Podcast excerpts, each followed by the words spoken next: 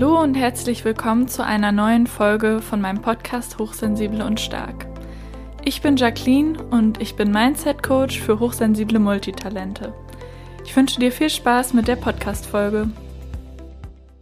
Hallo Anne-Barbara. Hallo Jacqueline freue mich, dass du mal wieder in meinem Podcast bist. Ich werde auch die alten Folgen gerne nochmal verlinken für alle, die Anne-Barbara noch nicht kennen. Aber vielleicht kannst du dich trotzdem einmal kurz vorstellen, damit wir einen leichten Einstieg haben, auch für alle Neuen. Ja, liebe Jacqueline, schön, dass ich bei dir sein darf. Ich freue mich sehr. Äh, mein Name ist, wie schon gesagt, Anne-Barbara Kern und ich helfe hochsensiblen Menschen, in ihre Energie zu finden, damit sie sich wohlfühlen, ihr Potenzial auf der Erde bringen und die Anerkennung bekommen, die sie verdienen. Und ich blogge seit 2014 zum Thema Hochsensibilität. Ich gebe Einzelcoachings, ich habe einen Online-Kurs und ich bin auch Buchautorin. Ja, Genau, und ähm, heute möchten wir nochmal so ganz basic über das Thema sprechen zu Beginn. Was ist denn überhaupt Hochsensibilität? Vielleicht kannst du da direkt loslegen und ein bisschen erzählen, ähm, wie man das am besten definieren kann oder auch für sich rausfinden kann. Ja, ich finde da immer ganz gut dieses Bild der Filter. Ne? Wir alle haben ja solche Wahrnehmungsfilter, auch die nicht hochsensiblen, und die lassen nur das in unser Bewusstsein durchdringen, was wirklich wichtig ist. Weil sonst, wenn ich jetzt alles bewusst wahrnehmen würde, was da ist, und jeden einzelnen Hubbel auf meiner Raufasertapete sehen würde, dann könnte ich leider dieses Interview nicht mehr führen. Ne? Und deswegen brauchen wir diese Filter, und diese Filter haben alle Menschen. Und die filtern wahnsinnig viel raus raus. Das sind so, die Angaben schwanken, aber es sind so um die 95 Prozent. Und die lassen wirklich nur dieses essentiell Wichtige durch, was wir jetzt brauchen, um zu agieren. Und bei hochsensiblen Menschen sind diese Filter ein wenig schwächer ausgeprägt, so dass ein bisschen mehr Information ins Bewusstsein durchdringt. Und jetzt ist das einerseits ein Vorteil, weil dadurch wissen wir ja auch mehr und nehmen mehr wahr und empfinden auch mehr. Und auf der anderen Seite ist das aber ein Nachteil, weil eben unser Arbeitsspeicher einfach schneller voll ist und wir dann in Zustände der Reizüberflutung geraten. Und man merkt es halt einfach daran, dass äh, vielleicht äh, Dinge, wo andere Freude dran haben, einem schnell zu viel werden und oft, wir denken auch gründlicher, nachhaltiger nach. Wir haben so ein Bedürfnis, bei allem so in die Tiefe zu gehen und dann äh, reagieren andere vielleicht ein bisschen genervt, weil sie es nicht so bis ins Detail geklärt haben, brauchen. Und daran merkt man das so ein bisschen. Und es gibt auch einige ganz gute Tests im Internet, die man dann machen kann. Mhm. Und äh, was würdest du sagen jetzt vielleicht bei dir selbst oder auch Menschen, die du kennst, Kundinnen und Kunden, was sind so, wenn du mit jemandem sprichst und der erzählt dir was, dann denkst du so, ja, das ist typisch hochsensibel, daran kann man sich vielleicht auch erkennen, so im Alltag. Ja, da gibt's einige ganz typische Sachen. Also viele Hochsensible nehmen so sehr genau in persönlichen Beziehungen, zum Beispiel wenn jemand eine Minute zu spät in ein Coaching kommt, dann entschuldigen die sich schon ganz fürchterlich oder so. Äh, es ist ein, oft auch ein gewisser Perfektionismus da, dass sie Dinge sehr genau nehmen und äh, auch sehr hohe Ansprüche an sich selber haben, weil sie ja auch auf die eigenen Fehler praktisch empfindlicher reagieren durch diese verfeinerte Wahrnehmung. Und das merke ich oft, wenn ich mit denen irgendeine Übung mache und die klappt nicht. Aus meiner Sicht kein Problem. Machen wir halt was anderes, ne, weil jeder reagiert ja unterschiedlich. Und dann muss man immer aufpassen, dass sie sich das jetzt nicht ganz furchtbar zu Herzen nehmen, dass sie da jetzt irgendwas nicht gekonnt haben oder so. Also das finde ich sind ganz typische Dinge. So eine Gewissenhaftigkeit und auch so eine hohe Empathie, dass man, also zum Beispiel habe ich mich früher nicht geschminkt äh, und aber ich auch ich habe mal eine schlechte Nacht oder mal was Blödes erlebt und habe dann Augenringe und da muss man immer aufpassen, wenn man ins Coaching geht, dass die nicht sofort sagen, oh, was ist denn mit dir los? Ne?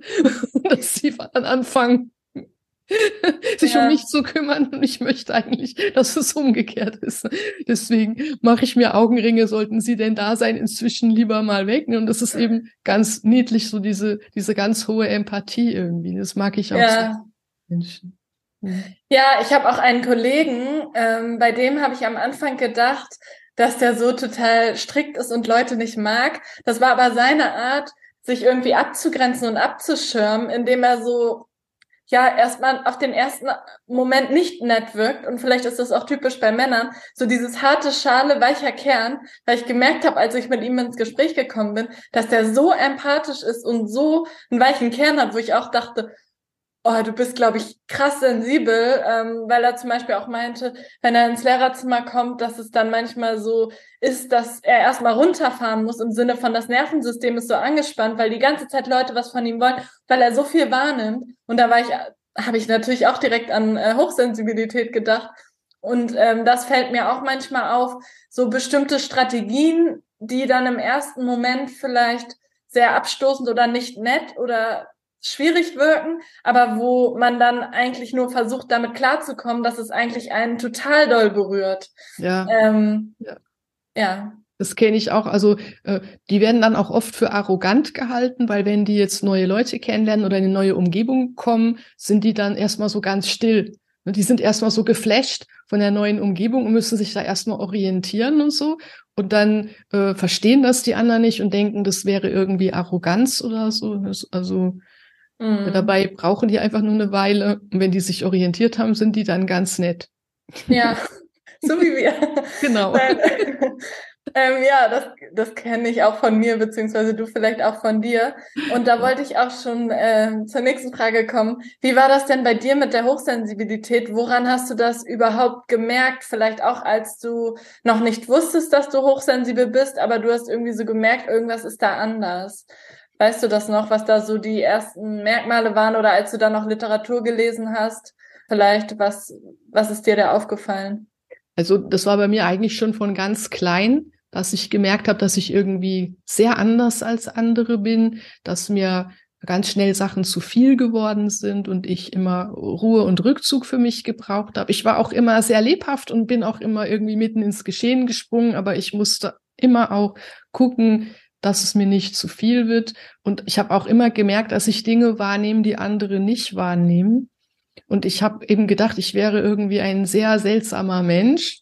Und zum Glück, meine Oma, die wohl auch hochsensibel war, die hat mich immer so verteidigt. Ne? Mhm. Meine Mutter hat mich dann immer so ein bisschen als schwach hingestellt und meine Oma, ach was! Ne? Und mhm. die hat dann irgendwas für mich gemacht und so geht's doch und ne, und das war wirklich ganz toll, weil dadurch habe ich auch gelernt, für mich selber zu sorgen und mich so zu akzeptieren, wie ich bin. Und dann habe ich halt im Grunde genommen mein ganzes Leben lang Strategien gesammelt, um mit meiner Absonderlichkeit in Anführungsstrichen zurechtzukommen und äh, irgendwann, als ich dann meine, meinen Aufbaustudiengang zur Mediatorin gemacht habe, da haben wir noch mal so einen Selbsterfahrungsteil gehabt, damit man so weiß, wie man selber tickt und wo man auch die eigenen Grenzen hat. Und da bin ich dann erst drauf gekommen, dass ich hochsensibel bin. Das war, glaube ich, 2010 um den Dreh rum. Und da wurde mir dann plötzlich klar, Moment, ähm, das geht 20 Prozent der Bevölkerung so. Ich bin gar nicht die Einzige. Und ich habe jetzt schon ganz viele Strategien gesammelt und kann damit dann auch anderen Menschen helfen. Also mhm. das ist bei mir. Und ähm, wir haben ja uns schon öfter über Hochsensible unterhalten, auch äh, privat, nicht nur jetzt mhm. im Podcast. Und ähm, da ist ja auch au uns aufgefallen, das ist auch allgemein bekannt, dass eigentlich alle Hochsensible, ich sage jetzt mal ein Thema haben, um nicht zu sagen Problem, mit Abgrenzung. Warum ist das denn so und was kannst du dazu sagen oder vielleicht auch dazu raten? Ja, das ist im Grunde was, Abgrenzung ist was, was kein Hochsensibler von sich aus kann. Also ich kenne keinen Hochsensiblen, der es einfach von sich aus kann. Die müssen das alle erst bewusst lernen. Mhm. Das liegt an dieser erweiterten Wahrnehmung mit diesen schwächeren Filtern. Dadurch ist man einfach per se weniger abgegrenzt. Man schwebt so ein bisschen im Überall und nirgends und man äh, weiß gar nicht so genau, wo fange ich an, wo hören eigentlich die anderen auf. Und man hat auch so ein Empfinden, dass wir doch alle irgendwie eins sind, ne? was ja irgendwo auch stimmt, aber irgendwo halt auch leider nicht. Und da sollte man sich dann auch abgrenzen. Mhm. Jedenfalls, ähm, äh, das ist also wirklich was, was, was jeder Hochsensible sich bewusst machen muss und, und erstmal lernen muss. Mhm. Und was würdest du sagen, sind da so die ersten Schritte oder was kann man machen? Also ähm, normalerweise wird ja Abgrenzung so verstanden, äh, dass man sich gegen Übergriffe von außen äh, ab, absetzt oder abgrenzt. Und das funktioniert aber bei Hochsensiblen nicht. Da muss man einen Schritt früher ansetzen, weil die wissen ja gar nicht, wo ihre Grenzen sind. Die spüren ja ihre eigenen Grenzen nicht. Und deswegen ist das Allerwichtigste aus meiner Sicht erstmal zu schauen, ähm, ja, was sind überhaupt meine Grenzen? Was ist meine Energie? Was ist mein Lebensgarten? Ich habe so ein bestimmtes Maß an Energie, da kann ich ein bestimmtes bisschen was machen in der Welt mit, aber das hat eben Grenzen. Und diese Grenzen, die gilt es erstmal so zu spüren und sich als Mensch mit Grenzen auch anzunehmen. Mhm.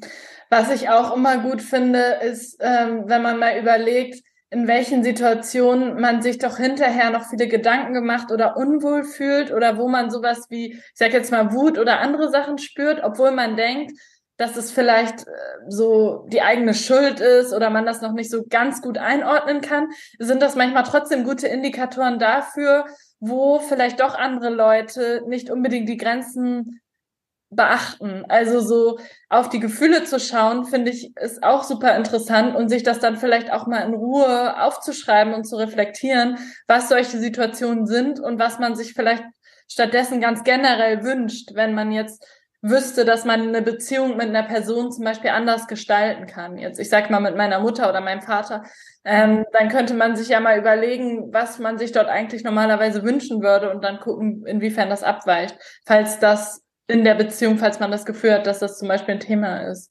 Also ja. Das finde find ich sehr gut, was du da ansprichst, nämlich das Thema Ärger und Aggression. Mhm. Und viele Hochsensible sind ja so furchtbar lieb und die übergehen dann ihren Ärger. Aber Ärger und Aggression ist im Grunde ein Gefühl, was die rote Warnlampe ist. Mhm. Die geht dann so bling, bling, bling an. Jemand hat eine Grenze überschritten. Genau. Deswegen finde ich es ganz wichtig, dass man da drauf hört. Das heißt ja nicht, dass man aus dem Ärger raus handelt, also da ist man dann auch wieder übergriffig oder eine Nummer zu hart oder sowas. Aber dass man diesen Ärger bewusst reflektiert und sich dann überlegt, Moment, welche Grenze ist da gerade überschritten worden? Und wenn einem das klar ist, dann hat man durch, gerade durch den Ärger, wenn man den so durchfühlt, ne, hat man die Energie, was zu ändern. Und man hat auch äh, sozusagen ja überhaupt die Information, ich muss was tun, ne? weil mhm. äh, Sonst wüsste ich ja gar nicht, dass was ist. Also wenn ich diese rote Warnlampe beachte, ist es gleichzeitig Information und die Energie, was zu ändern. Ja, und inwiefern würdest du sagen, dass viele Hochsensible auch das Thema so in Anführungsstrichen, ich mache es allen recht oder ich möchte Harmonie und betrifft, weil das hängt ja auch eng damit zusammen, also in gewisser Weise. Ja, ich weiß gar nicht so genau, ob die es unbedingt allen recht machen. Also es gibt verschiedene Hochsensiblen. Mhm. Es gibt diese, die so Harmonie und es allen recht machen wollen. Es gibt aber auch Streitbare. Ne? Ähm, das kommt immer drauf an. Es gibt auch Hochsensible, die normalerweise die liebsten Menschen sind und wenn sie in Stress geraten, dann rasten die aus. Ne? Mhm. Wenn, wenn sie überreizt sind, auch. Genau, manchmal, wenn sie ne? überreizt sind. Also ja. äh, die sind jetzt nicht unbedingt immer nur die sanften Lieben, ne? aber äh, sagen wir mal so, wenn man halt so ein Gefühl wie Ärger ernst nimmt, wenn man eher dazu neigt, zu sanft und zu lieb zu sein, das sind die, die dann immer die Schuld bei sich suchen mhm. äh, und dann immer denken, sie hätten alles falsch gemacht und so. Und das bringt aber nichts, da verliert man immer nur noch mehr Terrain. Wenn man so jemand ist, muss, sollte man genau hinhören, ob da nicht so Spuren von Ärger oder zumindest ein gewisser Widerwille da ist oder so und darauf mal ganz bewusst hören. Und die, die dazu neigen, auszurasten, wenn sie reizüberflutet sind, die sollten natürlich schauen, dass sie äh, früher für sich sorgen, ne, dass sie äh, es nicht so weit kommen lassen, dass sie alles äh, schlucken, schlucken, schlucken und dann irgendwann so gestresst sind, dass sie platzen. Mhm.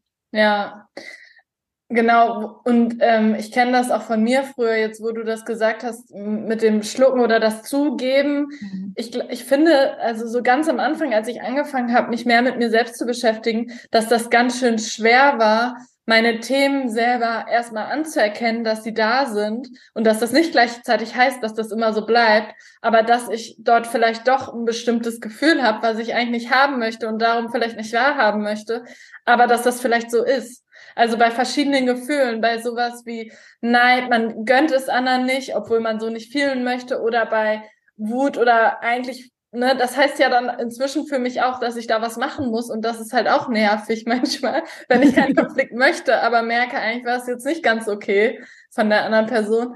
Also das ist ja dann manchmal auch der erste Schritt, überhaupt zu, ja, zu sich selbst in gewisser Art und Weise ein bisschen ehrlich zu sein. Und das ist manchmal auch gar nicht so einfach, finde ich. Ja, das ist wieder dieser Perfektionismus, ne, dass wir dann so äh, ein hohes Ich-Ideal vor uns hertragen als Hochsensible und gerne äh, ein guter Mensch sein wollen und so. Ja. Und da passen dann manche Gefühle nicht rein. Aber was ist denn bitte gut oder schlecht? Ne? Äh, und Gefühle sind nicht verhandelbare Tatsachen. Und die sind wichtige Signale. Wenn ich die übergehe, dann kann ich auch kein guter Mensch sein. Dann kann ich nur eine Scheinwelt oder eine Scheinpersönlichkeit mhm. aufbauen. Das heißt, ähm, ein guter Mensch bin ich nicht, wenn ich bestimmte Gefühle nicht habe, sondern ein guter Mensch bin ich, wenn ich mit meinen Gefühlen gut umgehe und, und konstruktiv. Ne? Ja, und ich finde es auch ganz wichtig, zu verstehen, dass jedes Gefühl einen Grund hat, dass da oft ein Bedürfnis hintersteht. Und wie du schon gesagt hast, dass die manchmal Warnsignale sind, aber dass man auf jeden Fall sich selber ernst nimmt. Genau. Und auch die Gefühle, die man hat und nicht sagt, ach, hm, hm, hm, darf nicht sein oder sowas. Genau. Ja. Und gerade Hochsensible haben ja eine sehr hohe Emotionalität ne, in ja. alle Richtungen. Und ähm, da kriegen wir halt auch oft ein bisschen negatives Feedback. Äh, übertreib doch nicht so oder stell dich nicht so an oder sowas. Ne? Also, und das ist halt auch ganz wichtig zu erkennen, meine Gefühle sind in Ordnung und meine Emotionalität ist in Ordnung. Und wer bestimmt denn bitte, wer zu viel fühlt? Ne? Vielleicht fühlen ja die ja. anderen zu wenig. Also ähm, das ist eben äh, eine subjektive Angelegenheit und meine Gefühle sind nicht verhandelbare Tatsachen. Hm.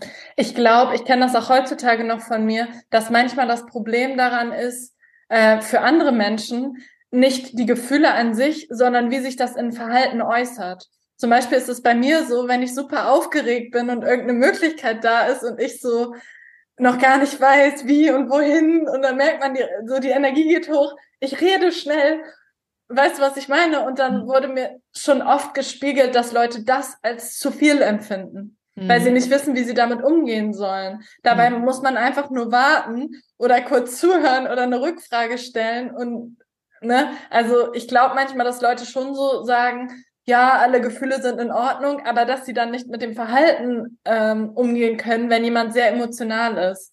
Ähm, ja ja, vielleicht ist es auch so, dass die mit, also ich glaube, Leute, die mit Gefühlen nicht gut umgehen können, mit mhm. Gefühlen anderer Leute, sind auch oft Leute, die mit ihren eigenen Gefühlen nicht Klar. gut umgehen können.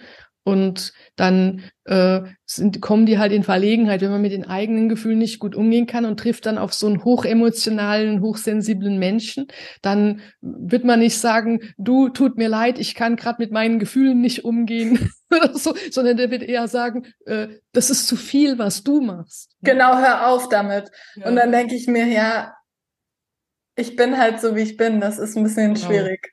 Genau, also ja. oft, oft äh, reden, zeigen Menschen da eher was über sich. Ne? Also mm, klar. Dass, sie, dass sie eher äh, was von sich zeigen und äh, das mit einem selber gar nicht so viel zu tun hat. Ne? Na klar, sollte ich mich immer anständig benehmen und natürlich kann ich auch Rücksicht auf andere nehmen, ne? ist ja klar. Aber es ist wichtig, solche Dinge dann nicht persönlich zu nehmen. Ja, ich habe dazu auch mal eine Podcast-Folge gemacht vor langer, langer Zeit zum Thema Projektion. Die kann ich auch nochmal genau. verlinken, wo ich das so ein bisschen erklärt habe, was das Konzept genau. beinhaltet, über das wir auch gerade so ein bisschen am Rande genau. reden. Also, dass das dann eher mit anderen Menschen mehr zu tun hat. Und wenn man selber projiziert, was man ja die ganze Zeit auch irgendwie tut, was man daran erkennen kann. Ja, sehr ähm, gut, genau. Dann wollte ich noch fragen, ähm, du hast ja auch schon am Anfang erzählt, dass du einen Online-Kurs gibst mhm. und dort startet ja bald die nächste Runde, aber der fängt ja regelmäßig an. Vielleicht mhm. kannst du ein bisschen darüber erzählen, für wen der ist und ja, was, worum es da überhaupt geht. Ja, also mein Kurs heißt Sag Ja zu deiner Hochsensibilität, wie du deine nervigen Nachteile als hochsensibler Mensch in sieben Schritten einfach in positive Energie umwandelst. Und ähm, der erste Teil des Kurses, der ist immer gratis. Das ist also gleichzeitig die Einführung in den Kurs. Das ist aber gleichzeitig eine in sich abgeschlossene Einheit, die auch jeder, der später nicht den Kurs mitmachen möchte, äh, da kann jeder von profitieren. Da führe ich einmal durch diese sieben Schritte durch. Und ähm, da gibt es auch eine Übung, mit deren Hilfe man erkennen kann, wo von diesen sieben Schritten man selbst noch Probleme hat, also wo man noch nicht im Reinen ist und wo man vielleicht schon ganz gut ist und schon ganz gut was geschafft hat.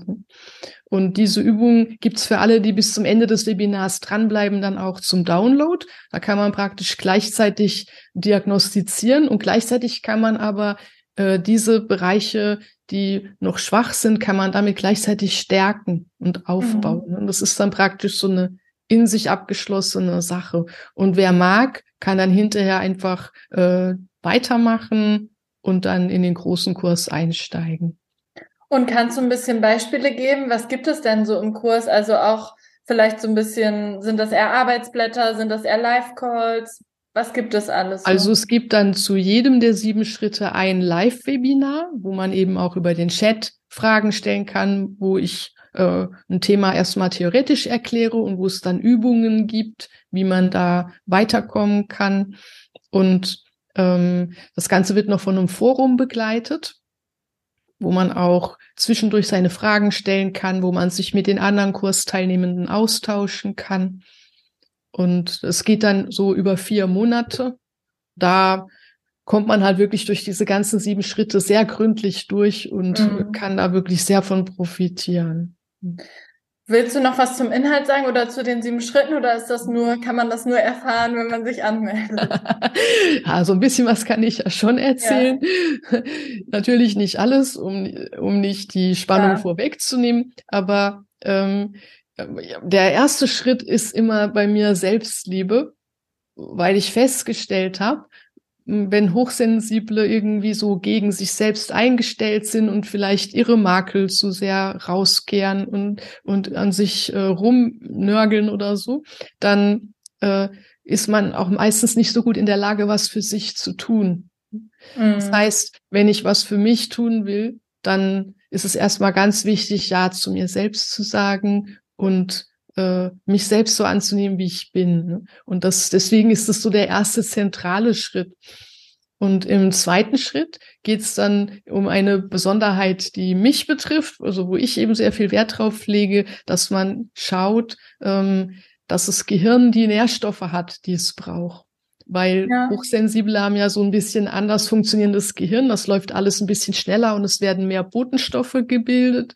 Und da kommen dann diese vielen Gedanken und diese vielen Gefühle her. Und da ist es ganz wichtig, das kann man sehr gut und mit einfachen Mitteln über Nährstoffe stabilisieren. Und das ist eine ganz tolle Grundlage.